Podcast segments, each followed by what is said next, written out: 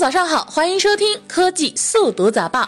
过年期间仍有资讯可以听，快来看一看今天我们为你准备了哪一些新年特别专题吧。高德地图发布了二零一五年中国百姓出行大数据报告。报告显示，北方城市爱早起，南方城市爱夜生活。地图搜索需求最大的是停车场。多个城市出行，地铁比驾车更快。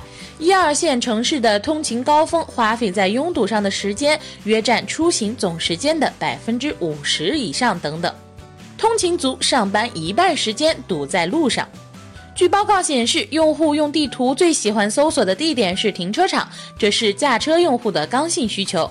之后依次是美食、公交站、酒店、超市、银行、加油站、网吧。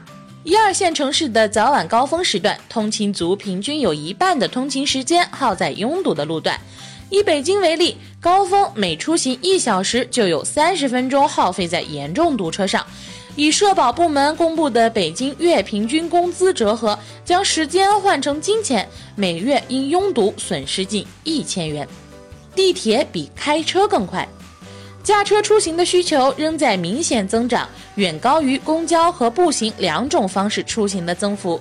报告显示，很多民众坐地铁出行比驾车更快，比如在西安、哈尔滨、北京，超过百分之五十以上的出行情况坐地铁要快于驾车；在长沙、沈阳、上海，坐地铁出行快于驾车的情况也高于百分之四十。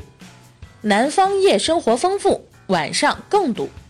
报告还显示，从南北方城市日均出行里程占比的分布规律来看，百分之七十以上的北方城市驾车出行集中在上午路段，出行量远高于南方城市；而所有南方城市下午和夜间出行量普遍高于北方城市。